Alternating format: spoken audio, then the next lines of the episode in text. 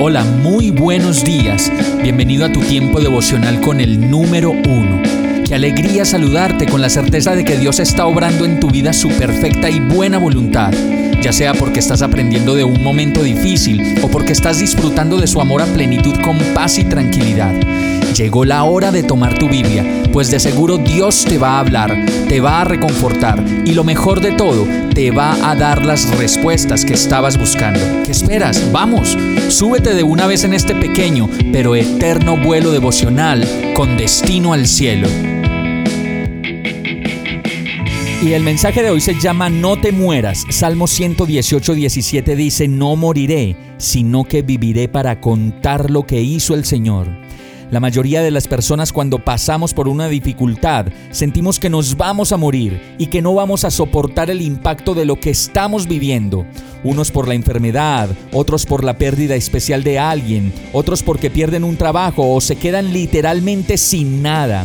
Otros puede ser por una pena de amor y usted ahí le puede añadir sus motivos y entonces nos daremos cuenta que en la vida hemos tenido muchos, pero muchos motivos para decir me quiero morir.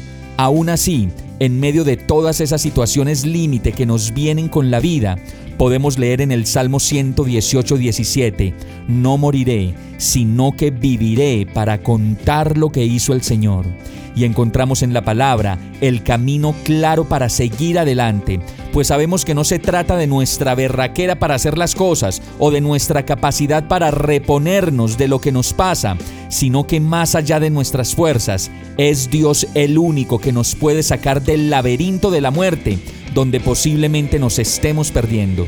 Y en medio de la dificultad viene Dios y nos dice, no morirás. En medio de la trampa, Dios nos dice, no morirás. En medio de la quiebra, del dolor de la muerte, de la traición, de la mentira y de nuestra falta de fe, Dios una y otra vez nos dice, no morirás, sino que vivirás para contar las maravillas que solo yo puedo hacer en ti y he hecho por ti.